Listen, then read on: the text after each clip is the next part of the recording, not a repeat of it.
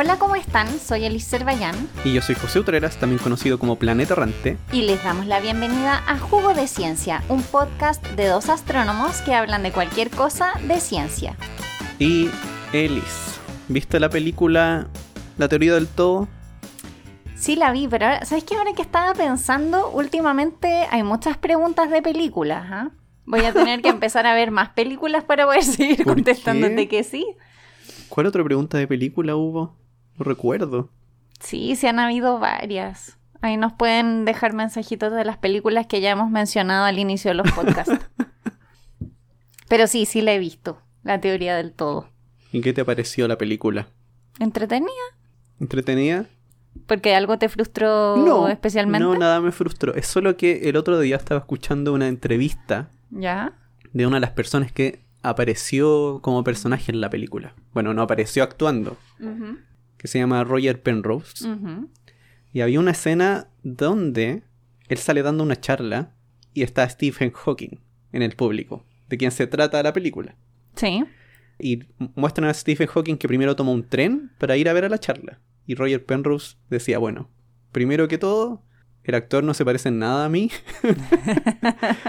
y que la charla que le había dado, a esa charla no había ido Stephen Hawking, sino que había ido su profesor. El profesor de Stephen Hawking. Claro, y que cuando la vio, le pidió por favor si podía ir a la universidad a darla de nuevo. ¿Y fue? Y fue. Y Y, ahí ahí- lo conoció. Ya, ok. O sea, dio la charla dos veces. Pero no era. Yo dije, ah, ya, pero no es tanto tampoco. Son detalles. Son detalles nomás. Pero era eso. Eh, Y así con Penrose. y así con Penrose. Pero todas estas personas están ligadas al mismo tema, que son los agujeros negros. Un tema pateado hasta el infinito. No sé por qué tan pateado. Aquí tenemos una persona que sabe harto de agujeros negros, que no soy yo. Se supone, se supone que sé. Se supone que sé. No le hagan caso. Yo creo que nadie, nadie sabe mucho, en realidad. Sabes muchísimo más que la mayor parte de la población del planeta. Pero es verdad. Bueno, sí. Sí, es verdad. es cierto. Y bueno, y como siempre, vamos a partir con la historia, pero igual sería bueno decir un poquito de qué es un agujero negro. Como en principio, para, el que nun- para la persona que nunca ha escuchado de un agujero negro.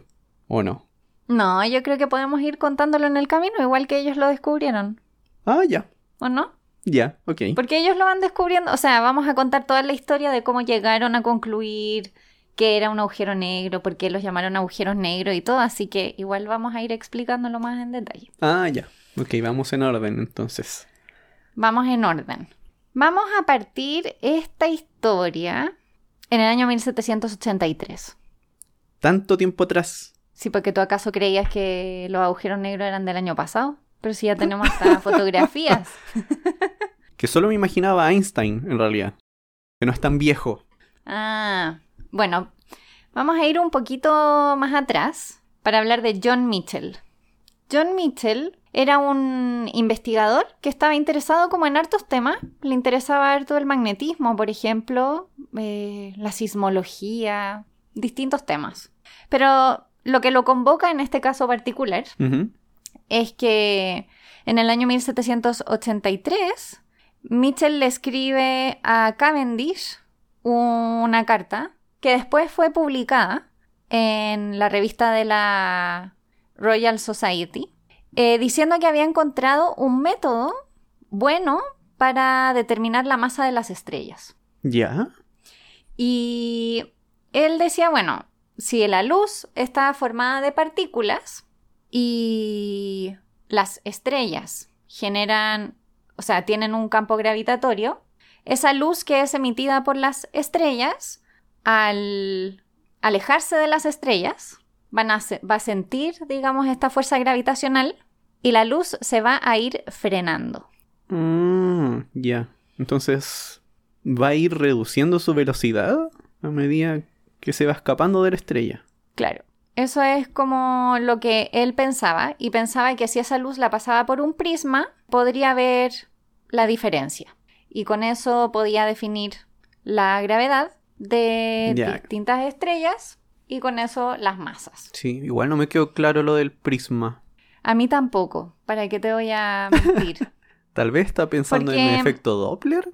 Lo ¿O que pasa es que él pensaba, claro, que iban perdiendo energía y que eso lo iba a poder ver en la luz del prisma. Sí, yo creo que el problema acá es que como tenía este error, que ya podemos decir que era un error, de que la luz en realidad no se va frenando en velocidad. Ese no es el tema. Entonces, yo creo que ahí tenía. Había, había un problema. Bueno, y él se preguntaba: ¿qué pasaría si una estrella fuera tan masiva, tan masiva, que tuviese una gravedad tan grande, tan grande, tan grande, que la velocidad de escape fuera la velocidad de la luz? Primero, antes de eso, ¿qué es la velocidad de escape? Ah, Hay que bueno, sí, definir ¿qué eso. es la velocidad de escape? Sí, buen punto. La velocidad de escape es la velocidad que necesita un objeto para poder escapar de un campo gravitacional. Entonces, por ejemplo, en la Tierra, cuando uno quiere lanzar un cohete, el cohete tiene que alcanzar la velocidad de escape para poder salir de la Tierra. Si no, vuelve a caer, no lo logra.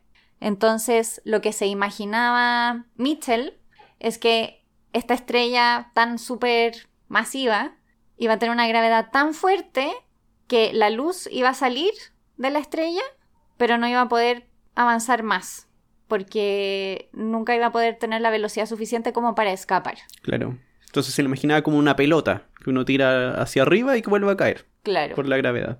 Justamente. Y lo que es interesante es que en realidad él ya empezaba con, con, est- con esta carta y estas explicaciones y estas preguntas. Empezaba a poner sobre la mesa como la naturaleza de un agujero negro de alguna manera. Pero desde el punto de Mm. vista súper abstracto. Él estaba como pensando meramente en estrellas, así como asumiendo ya, bueno, quizá una estrella puede ser muy, muy grande y esto podría suceder. Y él decía mm, que toda la estrella, o sea, toda la luz emitida por una estrella de este tipo, eh, volvería hacia ella, por la propia gravedad. Entonces, de alguna forma, esa luz no, logra- no lograría viajar por el espacio. Y en realidad no podríamos verlos, pero podríamos detectarlos en forma indirecta, porque si hubiese otro objeto brillante alrededor, por ejemplo, orbitando, como la Tierra que orbita al Sol, podríamos saber que hay ahí un objeto, que es Mm. como Ya. el que permite esa órbita de ese segundo objeto. O sea, estaba en el fondo infiriendo que podríamos detectar este tipo de objetos supermasivos a través de los objetos que los orbitan. Ya, entonces es la estrella supermasiva y la luz vuelve a caer a la estrella. Así que no se ve la estrella. Claro, Pero sí podríamos encontrar algo que le dé vueltas. claro. Mm, ya. Y esto, sin tener idea que era un agujero negro, es como hablar de un agujero negro, en realidad. Tenía como algunos problemas como conceptuales, como por ejemplo el tema de la velocidad de la luz. Que llegó después, el tema como de... mm, De saber que era De constante. saber que era constante. Entonces, claro, dentro del conocimiento que había en ese momento, era como la mejor explicación. Y en realidad, ¿qué es lo que pasa? Lo que sucede es que eh, la velocidad de la luz eh, es constante, eso lo sabemos en 1905 aproximadamente. Y una vez que ya sabemos que la velocidad de la luz es constante, si nos imaginamos esta estrella, por ejemplo, de la que sale luz, esta luz necesita de alguna forma también escapar del campo gravitacional de la estrella, pero su velocidad no puede disminuir. Y sí pierde energía. ¿Y cómo pierde energía en el fondo?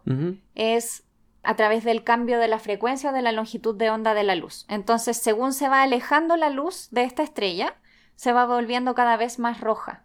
Y a veces es muy poco el cambio, porque el efecto gravitacional es pequeño, pero si estamos hablando de una estrella supermasiva que genera un campo gravitatorio muy grande, el efecto sería muy notorio. Y ahí sí, uno pasa la luz por un prisma y uno puede ver eh, de qué forma está compuesta esa luz, cuál es la frecuencia y puedes saber cuánta energía perdió en el fondo. Así que, mm, así con Mitchell ahí dando los primeros pasos. Sí. Lo que yo había escuchado de Mitchell, que encuentro muy curioso, que es que cuando él hizo eso, calculó de qué tamaño tenía que ser la estrella Mm, para que eso pasara. Y ese tamaño es el mismo tamaño que ahora se le asocia a los agujeros negros. en la fórmula matemática. Mm. O sea que, a pesar de, de partir de una idea equivocada, llegó a la fórmula correcta. Es que a mí me parece que eran como afirmaciones súper inteligentes. De verdad como que me sorprendió. Yo no tenía idea de esta historia. Lo aprendí para este episodio y me encantó. Sí. Porque me gusta, porque cuando uno piensa en agujeros negros, piensa en cosas muy difíciles, súper Sí. complicadas. Y esto es simple y es también intuitivo de alguna manera. Mm, sí. De todos modos, parte de esa idea igual muere, porque después de que se descubre que la luz es una onda, e- esta noción de, no sé, arrojar la luz y que vuelva a caer, pierde un poco de sentido, porque si es una onda que estoy arrojando. Por ejemplo, en, en el mar, una onda, No se devuelve Claro, no no- que choque con algo. sí, pero la onda no está moviendo el agua, sino que No. solamente mueve la energía, pero el agua se queda ahí mismo. Sí. Entonces, ¿qué es lo que estoy moviendo? Estoy tirando una partícula. Al menos esa noción desapareció. Y con eso la idea de Mitchell eh, se perdió por el tiempo. Es que esta cosa de que la luz sea una onda y una partícula es muy confuso. Sí, bastante complicado, bien confuso. Pero luego vuelve a aparecer con la persona que yo en principio, en un principio pensaba con la que partía la historia, no, no tan atrás, que es con Albert Einstein, donde Albert Einstein en 1915, después de unos cuantos años de, de tratar de crear una nueva teoría de gravedad, que explica algunas cosas que aún eran inexplicables, cambia la forma en la que entendemos la gravedad. De forma resumida, habían algunos problemas, por ejemplo, con la órbita de Mercurio, que Mercurio está muy cerca del Sol. Y la gravedad que conocíamos antes, que era la de Newton, no funcionaba.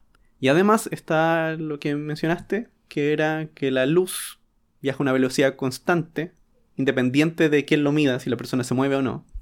Y eso también tenía un problema con la gravedad, cómo se transmite la gravedad.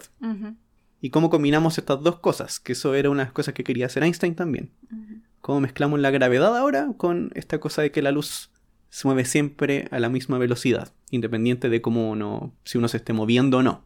Y, y al final tiene éxito y formula la teoría de relatividad general, que de lo que se trata es que en lugar de una fuerza, la masa y la energía deforma el espacio-tiempo, que al final uno se puede imaginar como una especie de malla que cubre todo, y las cosas se van moviendo por esa malla, como por esa tela que se curva y van sintiendo cómo se curva y dejan de moverse en línea recta, que es como, no sé, si uno tira una bolita por algo que sea como, no sé, como una fuente esférica, si uno tira una bolita, la bolita comienza a dar vueltas, algo parecido.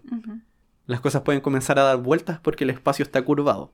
Y una de las cosas que ve es eh, justo lo que estaba mencionando, que el tiempo se deforma, en el sentido de que existe lo que uno llamaría un como un cambio en cómo transcurre el tiempo para dos personas, dependiendo de cuánta gravedad exista.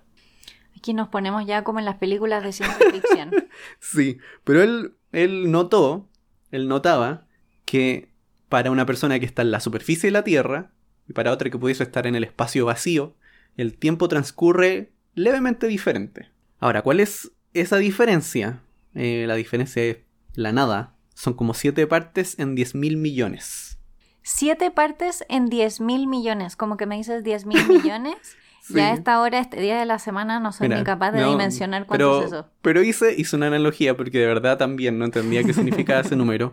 Pero imagina que hay una persona muy lejos de la Tierra, en el espacio exterior, pero muy lejos, eh, y otra persona acá en la Tierra, y dejamos pasar un año. Para la persona que se quedó en la Tierra después de ese año, en realidad pasó, pasaron 22 milisegundos menos que para la persona que estaba en el espacio exterior. O sea, la nada misma en diferencia. Yo creo que el error de mi, de mi reloj de pulsera es mayor a 22 Sí. milisegundos. en un año. Así que no era algo como, no sé, para el caso de la Tierra como para llegar a pensarlo. Pero en otras cosas como el Sol, igual podría provocar un efecto para planetas como Júpiter, perdón, como Mercurio, como Júpiter, como Porque Mercurio, Mercurio que, está muy cerca. que está muy cerca, claro. Entonces va a sentir que el tiempo pasa más lento que para el resto de los planetas. Pero poquito, muy poquito. Y, y justo el año después de que formula esto, un físico llamado Carl Schwarzschild, que mucha gente le pronuncia el apellido de forma diferente, porque además es tan difícil de escribir. Como Churchill. Schwarzschild nomás. Churchill. Sí. He escuchado a otras personas que dicen como Schwarzschild o cosas, no sé. No sé cómo se pronuncia. Para mí siempre ha sido Churchill. Sí, para mí también. Pero si veo todas esas consonantes que están juntas y seguidas, me entra la duda. Cierto. es como una parte donde hay cuatro consonantes juntas. Y en 1916 le envía una carta a Einstein eh, mostrando cálculos que había hecho con esta nueva teoría de relatividad general, donde calculaba como de una manera precisa, de una forma unificada, cómo debería curvarse el espacio y el tiempo alrededor de estrellas esféricas. Y Einstein lo encuentra muy genial esto y lo, lo presenta. Presenta los resultados en, en la Academia Prusiana.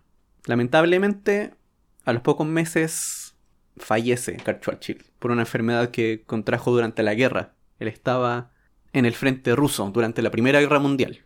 Así que mientras estaba ahí, hizo esos cálculos. Wow.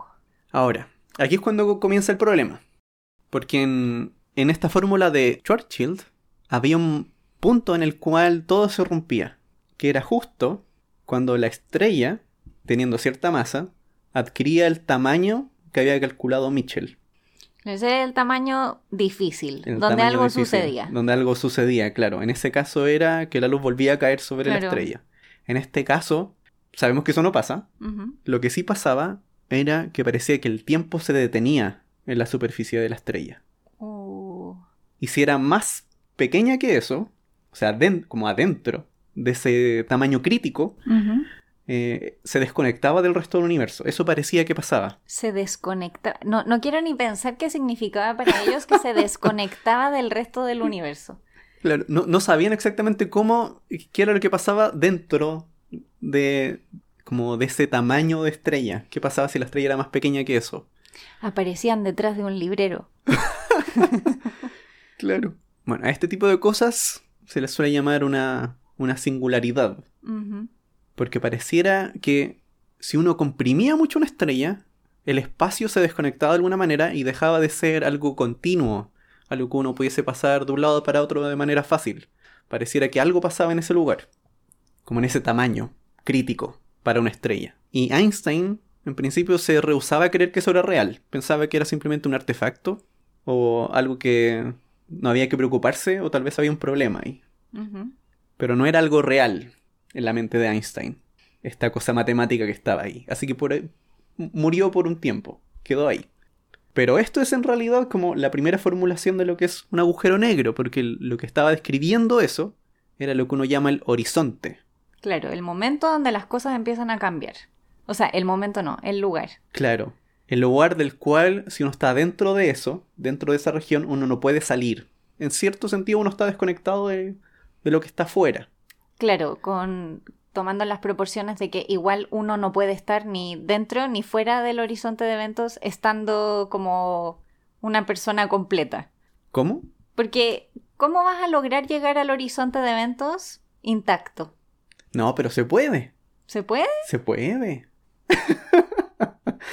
se puede. Se puede. Lo podemos dejar para el final, si quieres. Yo creo que José nos tiene que contar esto. Hay un, hay un cuento, creo que se atribuye a Stephen Hawking, sobre mm. cómo, sobre un cuento de una persona que sobrevive a la caída de un agujero negro. Pero una de las razones también para descartar esto es que había que comprimir mucho una estrella para que llegara a ese como tamaño crítico en el cual todo se desconectaba. Y nunca nadie había descubierto nada muy nada muy chico, nada muy compacto, sí. Bueno, y claro, nadie había descubierto nada muy compacto hasta que alguien lo descubrió. Básicamente eso sucede. Em, en el año 1910, Henry Russell, Edward Pickering y Wilhelmina Fleming descubren por primera vez una enana blanca. Eh, acá mm. yo leí un poco como mm, una historia de Russell contando cómo recordaba esa noche. Y resulta que habían estado observando espectros de distintas estrellas. Espectros. Sí.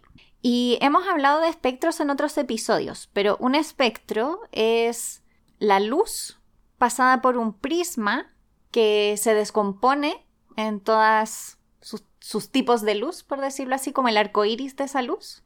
Y eso es un espectro. Y con eso se estudian estrellas y se clasifican.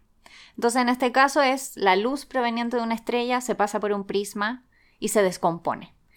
Habían estado eh, observando, había sido como una noche de observación súper buena. Y entonces parece que Russell le pregunta a Pickering sobre otras estrellas que fueran débiles. Y entonces ahí se le ocurre que eh, podrían observar 40 Eridani B. ¿Por qué? Porque, no sé, le tinco, le tinco. A veces pasan estas cosas. Es como, oh, sí, probemos con esta, a ver qué pasa. Y Pickering mandó a observar esa estrella y después de no mucho, después de no mucho rato, eh, y dice que cree que, que fue Wilhelmina Fleming la que mandó, digamos, la respuesta de vuelta, les dicen que el espectro era de una estrella tipo A. Las estrellas se clasifican en... En orden de temperatura. orden, claro, de temperatura. Y las estrellas más calientes son las O, y de ahí van pasando por B, por A, F, G, K, M. Estoy como recordando la, regla memotécnica.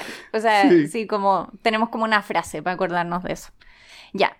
Cuando Russell ve, o sea, se entera de que es una estrella con espectro tipo de estrella tipo A, le parece que tiene que haber una inconsistencia.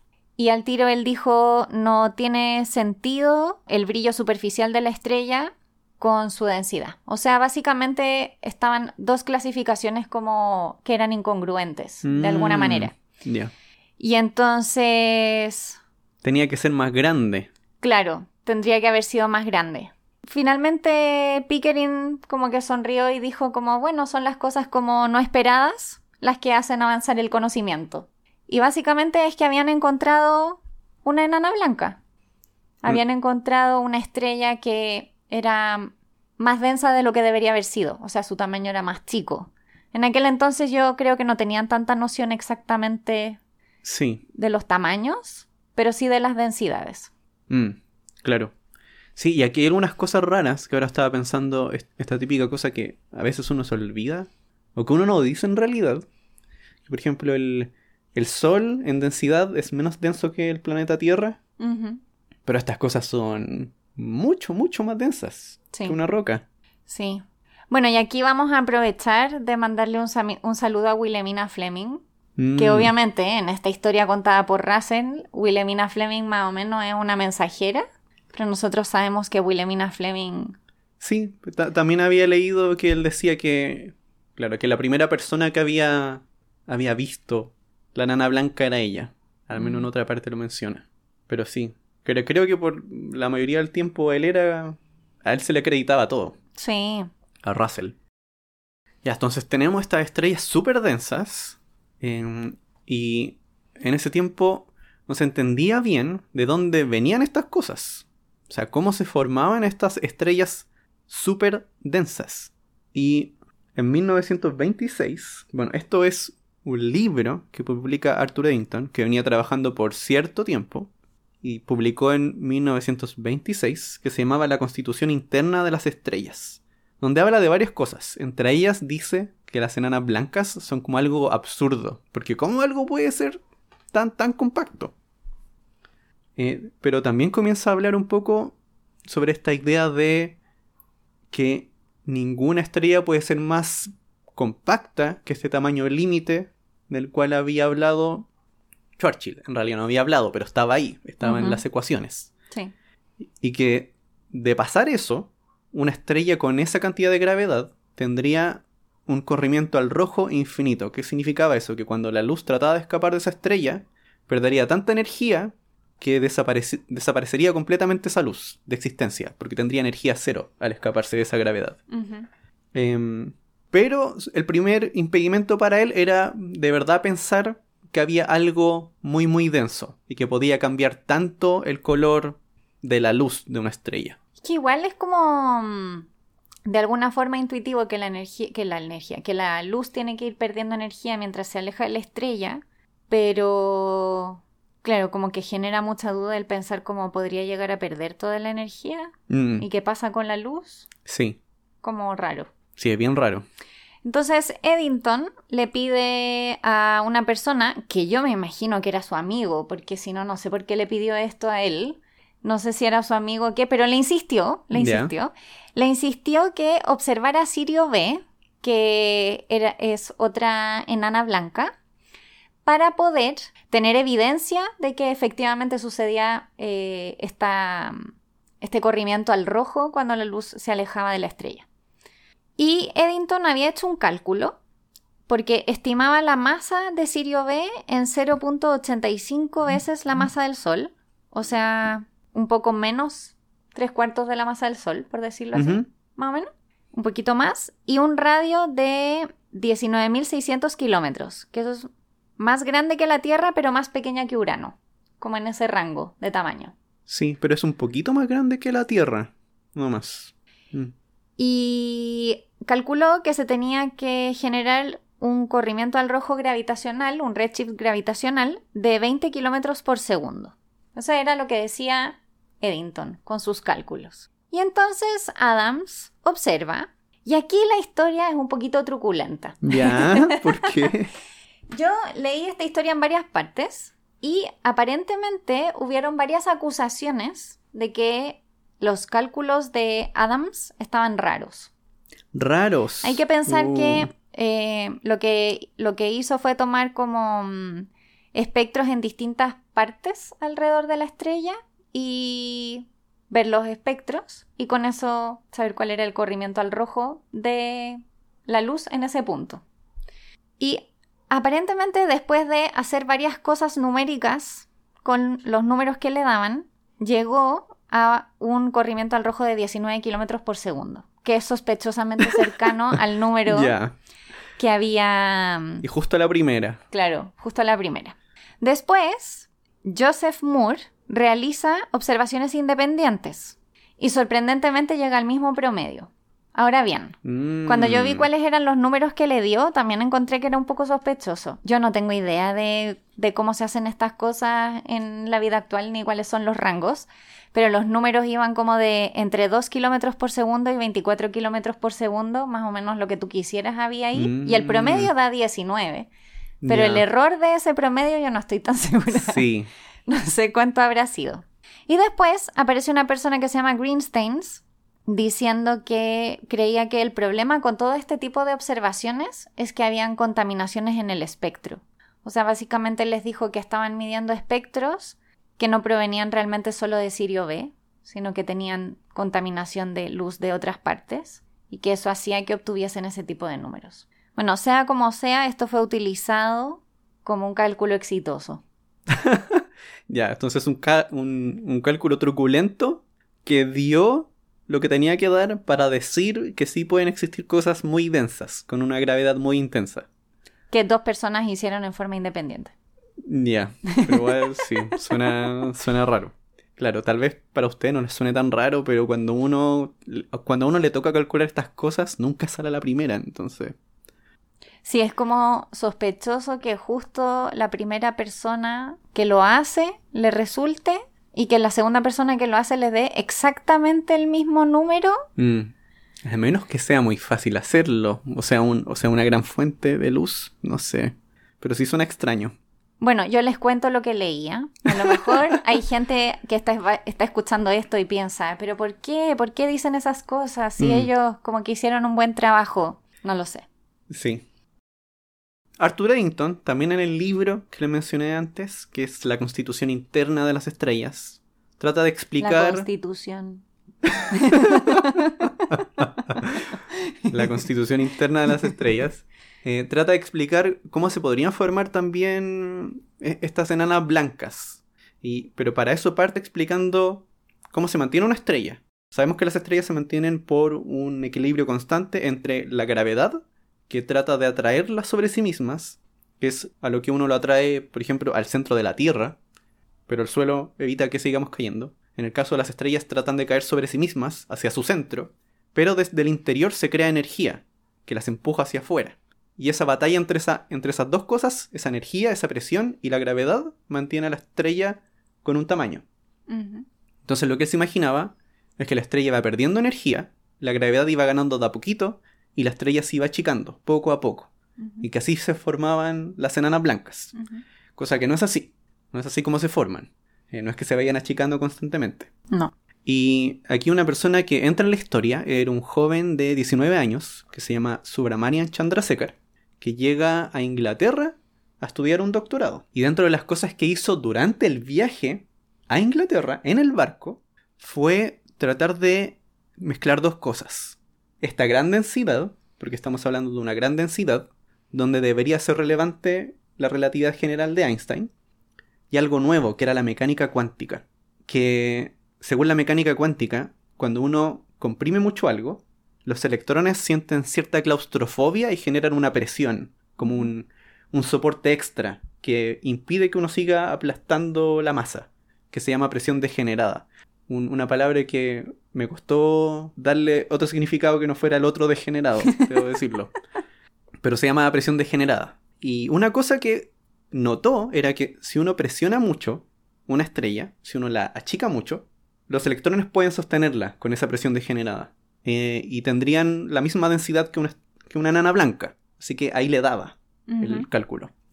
Pero también se dio cuenta que si uno presiona mucho, los electrones en este movimiento como claustrofóbico deberían en algún momento acercarse a la velocidad de la luz, que es una velocidad límite. No se pueden mover más rápido que eso. Y eso pone como el límite a la resistencia que puede ofrecer la estrella a la gravedad.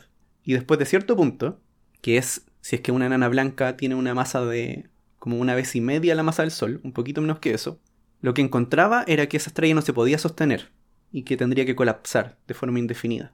Entonces había una masa máxima que se podía soportar para una enana blanca. Y lo otro era implosionar. Eh, y él comenta estas cosas, pero no le creen mucho. Su profesor de tesis fue como, en realidad el cálculo no, está muy bien hecho, necesitamos que, no sé, que haga algo un poquito más, ¿cómo se dice?, riguroso. Y usa una computadora de ese tiempo, que es con, con estos agujeros. Con las tarjetas. Con las tarjetas. Perforadas. Sí. Y Eddington estaba en ese lugar, tenía una de esas computadoras y se la presta a este estudiante, a Chandrasekhar. Y obtiene el resultado que le estaba esperando, que hay una masa máxima que se puede soportar. Si no, la nana blanca implosiona de forma indefinida. Y va a presentar estos resultados a una reunión de la Academia Real de Ciencias. Pero se entera que justo después de su charla viene Eddington. Mm. Y apenas Chandrasekhar les menciona todo esto de la masa máxima, luego Eddington dice que es muy interesante esto de las nanas blancas, pero que esta parte de la implosión no tenía sentido. Porque, porque iba a implosionar algo que iba a ser infinito y de nuevo estas, estas mismas cosas que él decía eh, antes, que no podía existir esta, este corrimiento al rojo infinito, que esta cosa se iba a desconectar del espacio, que no podía ser, porque no era realista, y que debía haber algo en la naturaleza que previniera que tal cosa pasara. Eh, y eso fue un golpe bien fuerte para Chandrasekhar. Era como, aquí presento lo que hice, que estaba bien, y aquí la eminencia de astronomía, porque en ese tiempo Eddington era la eminencia en astronomía, le dice a todo el mundo que claramente hay algo malo. O sea, que tiene que estar malo, porque eso no puede pasar. Y ahí hubo una división en sí, porque todos los astrónomos le creían a Eddington. Y Chandrasekhar como trató de buscar apoyo en gente en física. Sí, eso te iba a decir. Los físicos deben haberle creído. Y claro, le decían... Eh, o sea, como que él buscaba una manera de poder como refutar este ataque y lo que le decían era que era mejor que no lo hiciera porque de todas maneras, los físicos no le creían a Eddington. Ah. Entonces, no te metas en problemas. Esa era, fue como un consejo. Pero de todas maneras, eso hizo que él abandonara esa área de investigación. Ah, pucha. Que igual es triste. Sí, súper triste. Cuando partiste contando la historia estaba pensando que me voy a empezar a sentir mal cuando voy viajando y no hago nada. claro, en el viaje en barco calculó que las enanas blancas tienen una masa máxima. Espero que ya estés pensando qué vas a calcular en tu próximo viaje. Sí, cuando me vaya a la casa voy a comenzar a calcular cuando vaya en el metro. Pero bueno, por mientras yo creo que nos podemos ir a una pausa. Ya, vamos a la pausa.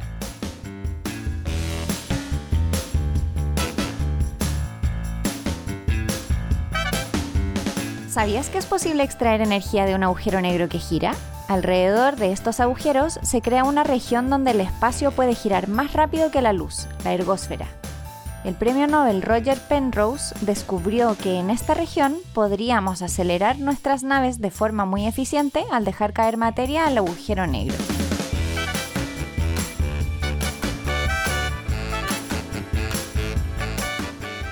Y volvemos a la segunda parte. Habíamos quedado con que las enanas blancas tienen una masa máxima y que son súper densas. Pero en realidad no son lo más denso que existe que no sea un agujero negro. En realidad yo me quedé en que le chafaron la, vida la vida a Sandra Seca. sí, sí, en realidad.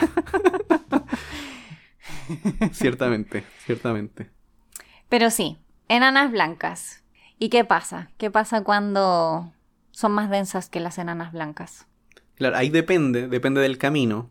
Pero hay otras cosas que pueden ser más densas que son las estrellas de neutrones de las cuales habíamos hablado en... Los pulsares. En los pulsares, ¿verdad? Tuvimos un episodio de estrellas de neutrones. Sí. Y también tuvimos un episodio de supernovas. También. Y en ambos hablamos de ellas. Sí. Y también de la... La presión degenerada. la presión degenerada. De la presión degenerada, también hablamos de eso. Claro. Que también es como este movimiento claustrofóbico cuando las cosas están muy cerca, pero de los neutrones. Claro, justamente. Pero es más o menos lo mismo. Aprietas y aprietas las cosas y llega un momento que si sigues apretando sucede algo. Mm. sí. Y ahora la pregunta es, ¿y ese algo qué es? ¿Qué es? Sí. Porque en el caso de las estrellas de neutrones es como ocupar todo el espacio vacío posible cuando uno comprime algo. Pero entonces uno puede comprimir y comprimir una estrella de neutrones que es súper, súper, súper densa se desconecta del resto del universo después de que eh, no, po. No se puede. No. Llega un momento que algo sucede. Al final no puedes apretar los neutrones más. No queda. Ya no, no, no tienes más espacio donde puedan seguir subsistiendo. En 1939 eh, estaban trabajando por un lado Oppenheimer y Volkov y por otro lado Tolman en poder definir cuál era el límite de masas para las estrellas de neutrones. Y esto vendría a ser como lo mismo que el límite de Chandrasekhar para las enanas blancas, pero la versión de estrellas de neutrones. Oppenheimer y Volkov calculan un límite numérico de 0.7 veces la masa del Sol. Y la verdad es que no estaban tan lejos de, Igual sí estaban un poco lejos. no, pero para la época, para ser 1939, me encuentro que no está tan mal. No. Como 70% de la masa del Sol. Y por otro lado, Tolman estaba como desarrollando todas las ecuaciones que tenían que ver con, con este tipo de, de procesos. Así que de ahí nace lo que conocemos como el límite Tolman-Oppenheimer-Volkov. Y tenemos que también mencionar aquí que cuando uno lee sobre todas estas historias, un nombre que, un nombre que aparece siempre mencionando, se utilizó el trabajo de para avanzar en esto, era el nombre de Landau, que también estaba haciendo em, trabajos de neutrones, así que ese trabajo era clave para poder calcular esta masa. Así que, em, ¿qué tan lejos está de la realidad? Bueno, Cálculos posteriores decían que es más o menos entre 1.5 y 3 veces la masa del Sol, pero estudios como más, más, más, más recientes es como dos veces la masa del Sol. Sí, como dos veces y media, por ahí. Así que mm, ya sabemos cuál es el límite para una estrella de neutrones. más o menos, claro, más, o, menos. por ahí, sí. Lo que hacían por un lado eh, era eso mismo, ver cuánto resistía la gravedad una estrella de neutrones. Eso sí, habían varias objeciones a estos cálculos.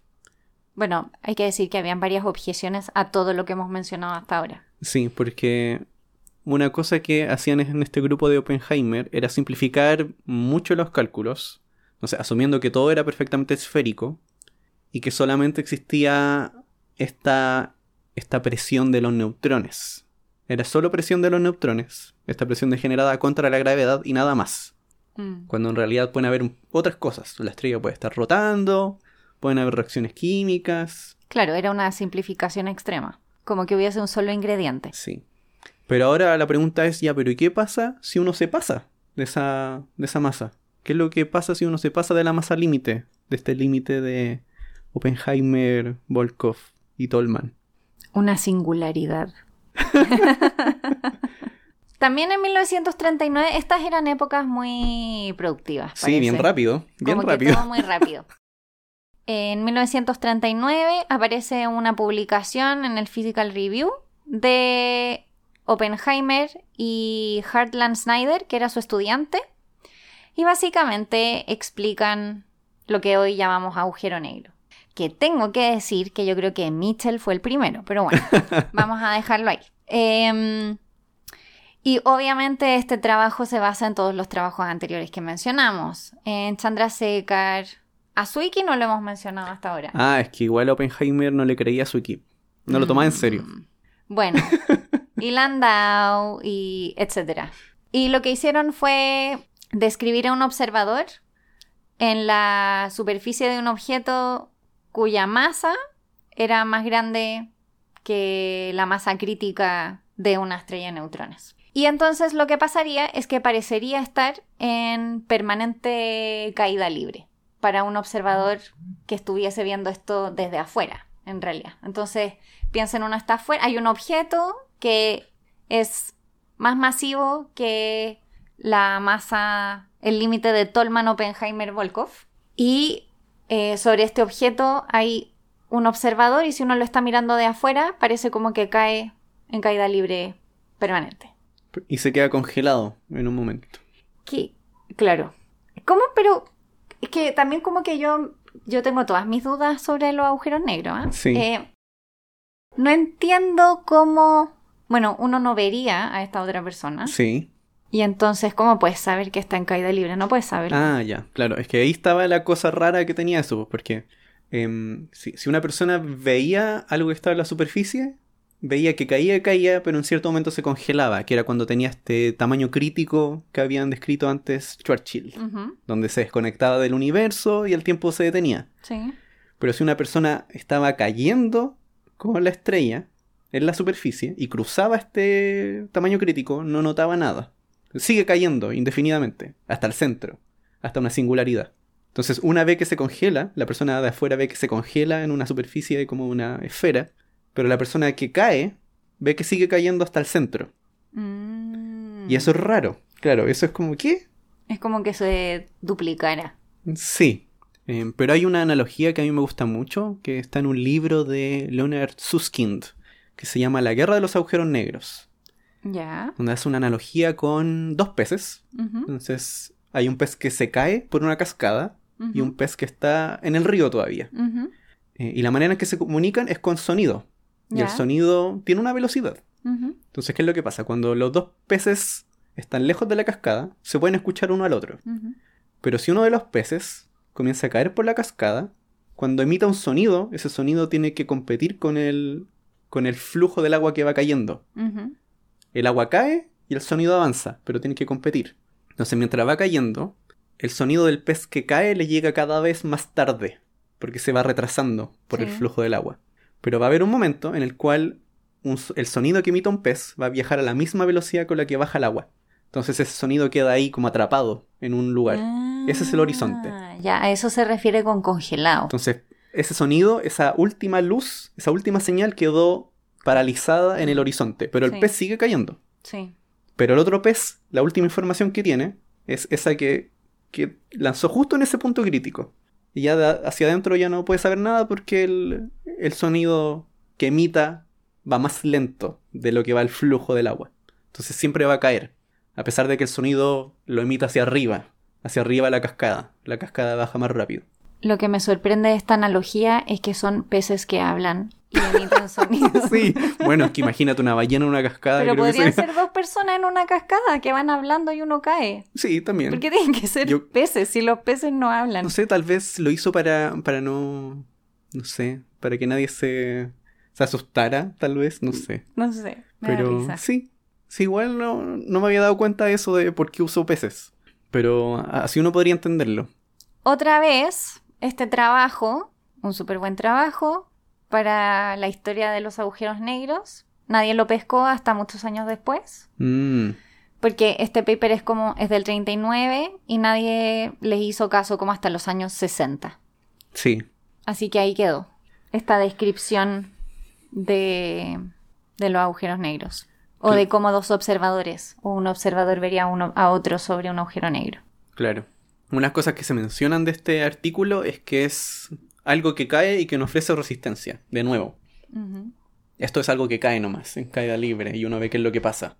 Eh, cuando una estrella sí va a ofrecer algo de resistencia, entonces eso era poco realista. Ya, bueno, pero es como intentar correr antes de caminar. Sí, pues uno tiene que partir que con lo Uno simple, tiene como que que partir con lo simple. encuentro que son críticas desde la nada, porque en la ciencia todo avanza así. Todo avanza de poquito. Mm. Y bueno, ese mismo año, 1939 también, Albert Einstein había publicado un artículo donde trataba de demostrar que no podían existir objetos más pequeños que este tamaño crítico. Que no podía ser. Y lo que trata de hacer es como imaginarse una especie de nube de partículas que se van moviendo. Ya. Y esa misma nube de partículas también ofrece la gravedad que tienen que resistir. Y lo que él mostraba era que se achicaba esto a un tamaño menor a ese tamaño crítico. Esta como nube, que es un modelo de una estrella en realidad, no es estable. Así que no puede existir. Que en realidad tenía y no tenía razón en que no es estable. Porque colapsa Claro. y forma un agujero negro, Que según él era imposible. que según él era imposible. A veces como que tenía unas que- salidas eh, tan inteligentes y otras como que no. Ta- Estaba ahí, estaba ahí, pero se le, se le fue. Pero yo creo que es porque era cabeza dura. Como que siento que Sí, en las que igual- mm. historias que contamos, Einstein como que se obcecaba con algo y, y ni siquiera era capaz de verlo. Cierto, también le pasó con la expansión del Sí, universo. Toda la razón. Mm. Era parte de su personalidad, parece. Bueno, ahora hay un salto en historia, más o menos importante. Mm, Porque la historia de la ciencia y la historia de la humanidad van de la mano. Y la Segunda Guerra Mundial generó harto impacto en la investigación científica. sí, Lo hemos contado varias veces en varios episodios de científicos que fueron a la guerra o científicos que tuvieron que cambiar sus líneas de investigación para dedicarse a cosas relacionadas con armamento y cosas de ese tipo. Así que hasta después de la guerra queda todo más o menos en stand-by. sí. Em, claro, y la mayoría de estos científicos de, de estas historias trabajaron en la confección de la bomba, además. Claro. Como Oppenheimer. Oppenheimer es famoso. Y no sé si iban a hacer o salió una película de él. Ah, no lo sé. Pero tenía la impresión de que iban a lanzar una película sobre Oppenheimer. Ujú. Hay que revisarlo después. Sí. La bomba atómica. Entonces, luego de la guerra, una de las personas que vuelve a atacar este problema es John Wheeler, que era un detractor de esta idea de la implosión y de la creación de esta singularidad en el espacio-tiempo. Él se imaginaba que si uno describía bien la materia, cuando se comprime mucho, esto no iba a pasar, y de alguna otra manera esto se iba a salvar. Eh, y lo primero que necesitaba era describir bien la materia cuando se comprime mucho. Y eso lo hace junto a Kent Harrison. Entonces crean algo que se llamaba la curva de Wheeler-Harrison o Harrison-Wheeler, que describe cómo se comporta la materia cada vez que se va comprimiendo más y más, capturando desde una nana blanca hasta una estrella de neutrones. Y luego, cuando tienen esto más o menos listo, le pide a, a un postdoc, Masami Wakano, que haga lo mismo que Chandrasekhar, que es meter todo esto, más la relatividad general de Einstein, en un cálculo de un computador, para ver qué es lo que pasa, cuáles son las masas que pueden tener los objetos más densos. Y encuentra que las estrellas de neutrones existen en un rango entre 0,1 y dos veces la masa del Sol. Pero no hay una otra cosa más, más allá de esa masa. O sea, tenemos enanas blancas muy densas, estrellas de neutrones, hasta dos masas solares, y después no hay nada más. Entonces estaban ahí, de nuevo. A lo que John Wheeler, como muy Eddington, pensó que tenía que haber algo en la naturaleza que evitara que se formaran las singularidades, otra vez. Mm. Em, aunque en este caso él lo estaba pensando de otra manera, porque algunas cosas que sabemos es que las estrellas pierden alta masa, las estrellas grandes, entonces podrían perder suficiente masa para no pasar por este escenario, como perder peso antes de, de hacer la implosión. Y también lo otro que se imaginaba era que tal vez, cuando las estrellas se iban achicando, toda esta energía o esta curvatura en el espacio-tiempo que iban generando se podía perder como ondas gravitacionales, que hablamos en un episodio de eso. Sí. Entonces también se imaginaba que de alguna manera, físicamente posible, o sea, no era simplemente que no me gusta, eh, podía salvarse el universo de formar algo así, Mm, de tener una singularidad. Ya, Entonces, por lo menos había algo que podía pasar, claro. que era real. Pero sigue con esa idea de, de que no, de que no existen. Hasta que llegan las simulaciones de, de tres personas. Eh, mencionamos a dos de ellas, eh, Colgate y White, cuando hablamos de las supernovas, Colgate y White. de la pasta Ojo ahí la... ¿no? sí. White Max... ¿Cómo? No sé. Pero hay algo en White, ¿no? Colgate White. Capaz que hay una pasta de Sí, que se sí llama hay una que se llama Colgate White. Bueno, esas dos personas eh, que habían hecho simulaciones sobre el colapso de estrellas y la explosión de una supernova, donde se forma la estrella de neutrones. Pero también está aquí eh, Michael May, que también trabaja con Richard White haciendo otras simulaciones. Y una cosa que aquí une la historia es que Wheeler los iba a visitar eh, regularmente. Y los resultados que ellos tenían después se los mostraba a sus estudiantes de vuelta a la universidad. Y lo que le interesaba de estas simulaciones era que estas personas, cuando hacían esta representación del colapso de una estrella, incluían todo. Entonces teníamos, no sé, la resistencia que ofrece la estrella, eh, la propagación de la energía, ondas de choque, reacciones químicas, tenía todo, tenía todo, todo. Seguía igual siendo un poco simétrico, pero tenía casi todo lo que se podía añadir en la simulación. Entonces era bien realista. Así que estaba ahí bien expectante a ver qué pasaba. Eh, y una de las cosas que encuentran en estas simulaciones es que habían soluciones. Habían escenarios donde el colapso no se detenía nunca. El colapso era indefinido. O sea, no se podía salvar la estrella. Incluso añadi- añadiendo todo lo que uno podía añadirle. Y ahí fue cuando John Wheeler se convenció de que sí existían los agujeros negros. Y se cambió de... No sé si decir se cambió de equipo, pero Pero sí. se puso en la camiseta de los agujeros negros. y de hecho él, eh, de ahí en adelante, comenzó a usar el término agujero negro. De forma individual. Él comenzó a usarlo y después se quedó pegado. Cosa que no fue tan rápido porque había oposición a usar el, ese término agujero negro. Había oposición. Sí, había oposición. ¿Por qué no querían usarlo? Porque en algunos lugares tenía una connotación un poco obscena. En Ah. traducciones. Creo que en francés y en ruso la traducción era muy obscena. Ya, Entonces no querían usar el nombre. sí. Pucha. Pero después lo comenzaron a usar nomás. Vamos a hacer aquí una pequeña franja publicitaria. Si se quieren poner la camiseta del agujero negro, pueden ir a Threadless a buscar, a ver las camisetas de Planeta Errante del agujero negro. Ah, ahí uno de verdad se puede poner la camiseta, claro. Bueno, de otros objetos astronómicos también. Sí. Sí, otros objetos también. Entonces, ahora que ya está la gente convencida de que existen, una duda es ¿y cómo uno encuentra uno? Porque aquí tenemos este objeto súper raro. Otra cosa ya es encontrarse uno en la realidad.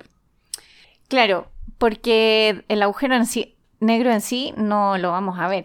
Ya creo que todos estamos convencidos de eso. Mm. Pero efectivamente, alrededor de los agujeros negros hay material.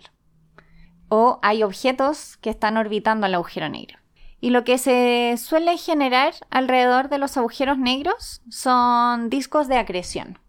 Son discos donde el material está girando y poco a poco el material se va acercando hacia la parte interna del disco, o sea, acercándose al agujero negro. Y empieza a girar más rápido y se genera mucho, hay mucha fricción en este disco. Entonces el material brilla mucho.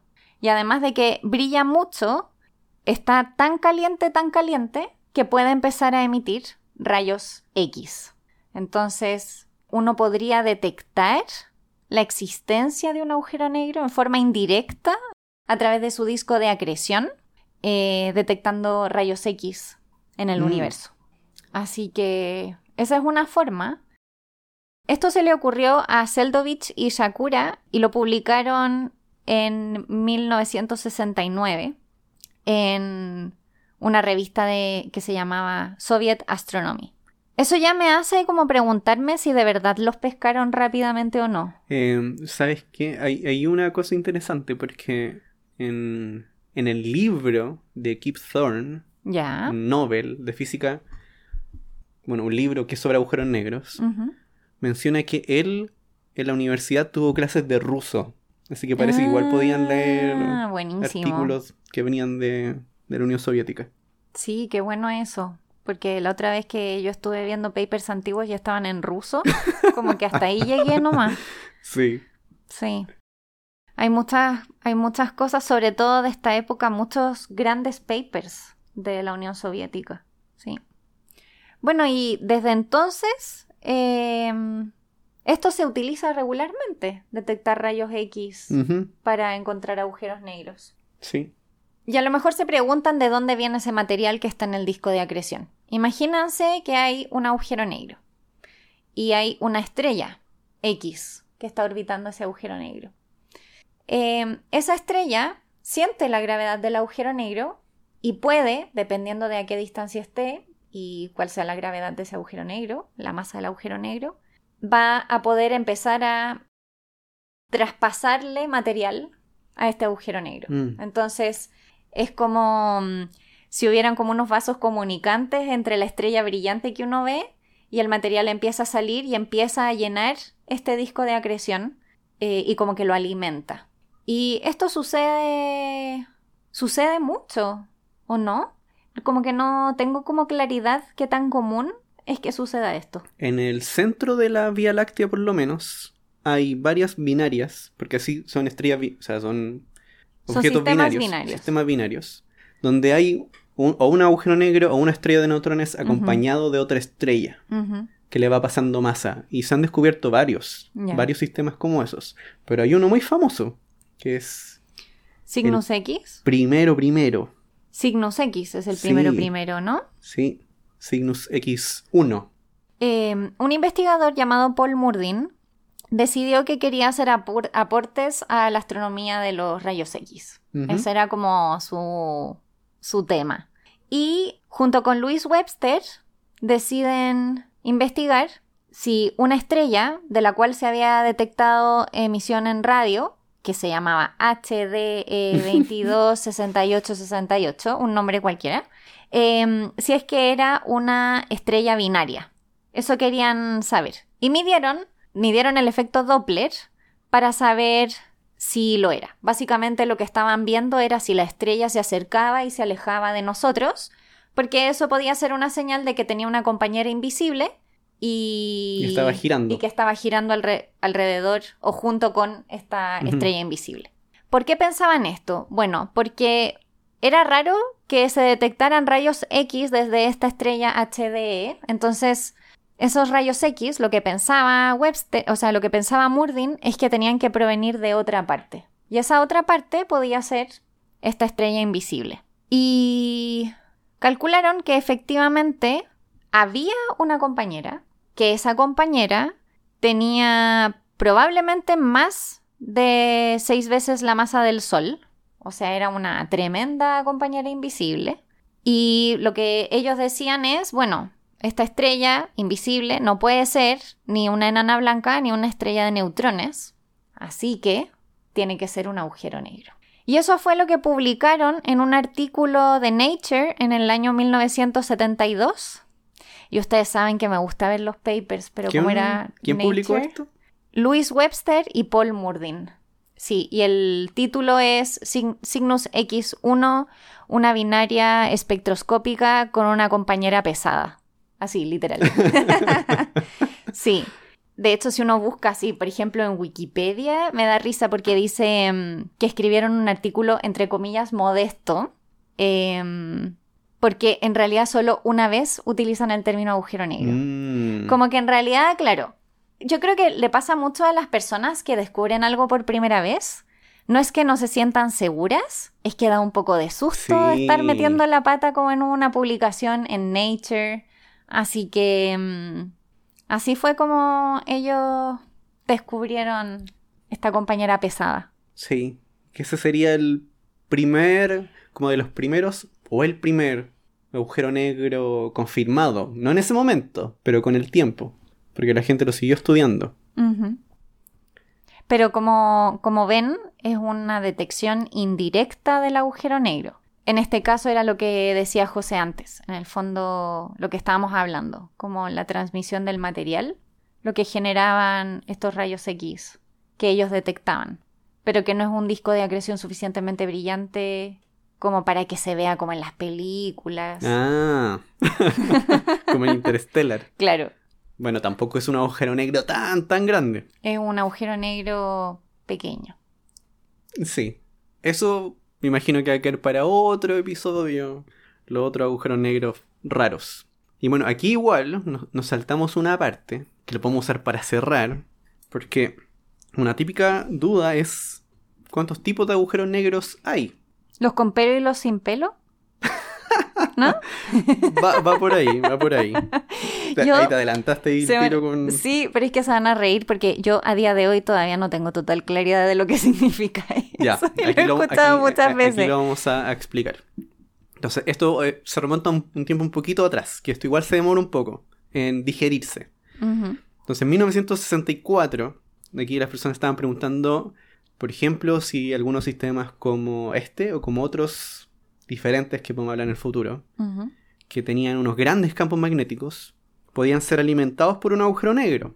Entonces se preguntaban, ¿puede tener un agujero negro, un campo magnético saliendo del agujero negro? Y eso se lo preguntó alguien llamado Vitaly Ginzburg en el 64. Entonces él se imaginó una estrella con campos magnéticos, una estrella como el Sol. ¿Y qué es lo que pasa si la hago la estrella cada vez más y más pequeña? ¿Qué es lo que le pasa al campo magnético? Y lo que comenzó a ver era que si hacía la estrella cada vez más y más pequeña, el campo magnético como que se iba apretujando cada vez más cerca de la estrella. Y había un momento en que si la hacía muy pequeña, más pequeña que este radio máximo, que se llama al final el horizonte de eventos, eh, porque desde ahí es que uno puede salir hacia afuera, si uno está ahí adentro uno no puede salir. Pero si lo comprime más que eso, todo el campo magnético queda adentro del horizonte. Mm. Entonces, no queda rastro del campo magnético que tuvo la estrella. Ya, pero espera, tengo una duda. Tú achicas la estrella, la chicas, la chicas, la chicas del tamaño del horizonte de eventos. Eso quiere decir que no hay ni una sola línea, como el campo magnético. Se va, se va acercando a la estrella a medida que la va achicando. Ya. O se libera parte de él. Mm, Pero no queda nada saliendo. ya. Entonces no queda ninguna línea de campo magnético, no queda campo magnético saliendo desde el agujero negro. Mm. Entonces no hay nada que sale. No hay ninguna línea que sale. Y ahí yo me imagino que se parece un poco como a los pelos. No sé. Porque uno dibujaría un círculo con unas líneas hacia afuera. Claro, Que salen del agujero negro. sí. Pero no salen. Esa información se perdió. Es como si estuviesen rapados al cero. Claro. claro, no se puede imaginar eso. Y ese fue el primer paso. Después, unos años después, Igor Novikov, que trabajaba con, con Seldovich, y Andrei Doroshkevich se preguntaron, ya, pero toda la gente que veía el colapso de una estrella se lo imaginaban esférico. ¿Qué pasa si no es esférico? ¿Qué pasa si le añadimos una montañita a la estrella y la hacemos colapsar? Eh, lo que se dieron cuenta era que cuando colapsa, esa montañita desaparece y el agujero negro final es esférico. Entonces se le viene a la mente que tal vez si si incluso no tuviese una estrella cuadrada muy densa, el agujero negro sería una esfera igual. También se pierde esa información. Es como solamente hay cosas redondas. Ya. No se pueden tener estrellas cuadradas. Claro. Así que no se preocupen. Entonces de ahí también comienza a venir esta idea de, imagínate, no sé, que si haces un agujero negro con puras estrellas o una- un agujero negro juntando humanos, si tienen la misma masa, no los puedes diferenciar. No hay información que se vea en la superficie que te diga qué fue lo que formó el agujero negro. Y ahí es cuando John Wheeler acuña la frase de los agujeros negros no tienen pelo. Bueno, en realidad no fue él, fue otra persona que se llama Jacob Bekenstein eh, y había inventado este nombre pero que a su profesor guía no le gustaba el nombre porque lo encontraba obsceno. Pero John Wheeler lo encontró perfecto porque de verdad es como no hay nada que sobresalga de la superficie, como los pelos. Entonces no tiene pelos. Pero igual suena raro decir un agujero negro sin pelos.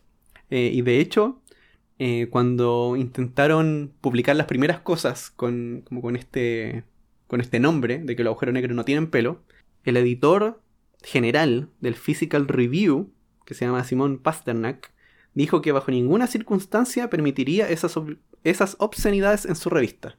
¿Tener pelo es una obscenidad? No, pero decir... Un agujero negro pelo. con pelo O sin pelo, pelo. sí. Claro, es que ya agujero negro era sensible. Sí, entonces ya esto era como para, para la chacota. O sea, elige otro nombre, por favor. Pero no pasó. Al final quedó y el mundo ya lo usa. Mm, No sé, John Wheeler era una persona bien, bien extraña. Bien, bien rara. Y ya en los años posteriores, Richard Price publica un artículo en el 72, donde hay gente que habla del teorema de Price. Pero de lo que se trata es que cuando una estrella tiene mucha masa, mucha gravedad e implosiona, al final va a quedar súper redondita y va a tener una superficie bien suave. Y todas las otras cosas que tenía antes las radia hacia afuera.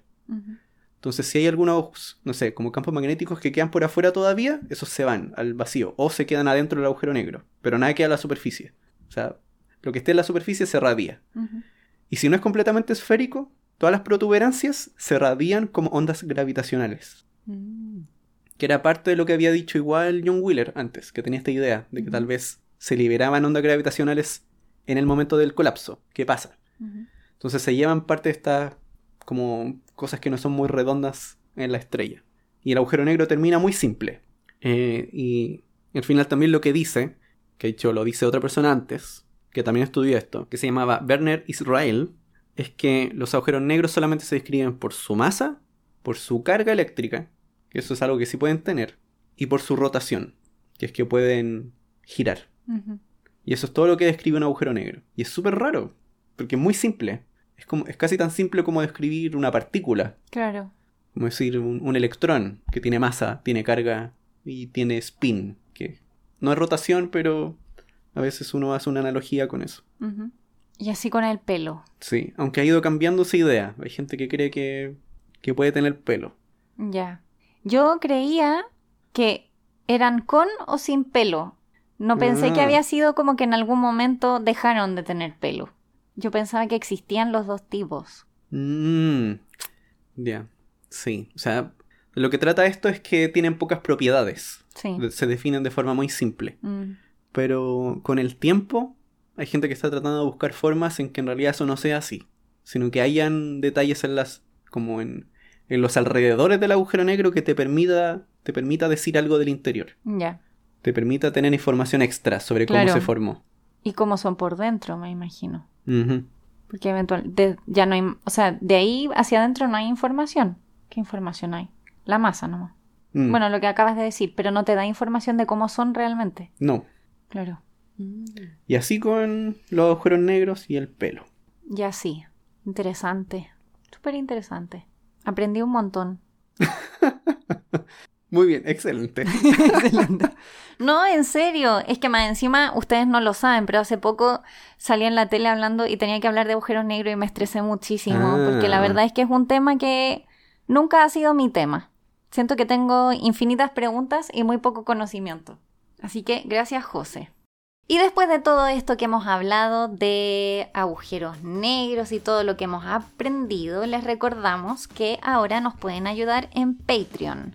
Así nos apoyan directamente y hacen que nuestro podcast siga y sea cada vez mejor. Para eso pueden ir a patreon.com slash jugo de ciencia. Y recuerden que si quieren ponerse en contacto con nosotros, pueden seguirnos en redes sociales. Somos Jugo de Ciencia en Twitter, Instagram y Facebook. O pueden escribirnos a jugodeciencia.gmail.com El otro día nos escribió Marcia Alfaro sugiriendo un tema de la gravedad. Y lo tenemos ahí ya anotado en la lista de temas de los que podríamos hablar en el futuro. Así. Sí. y bueno, esperamos que este episodio les haya gustado mucho y nos vemos en el próximo. Chao, chao. ¡Chao!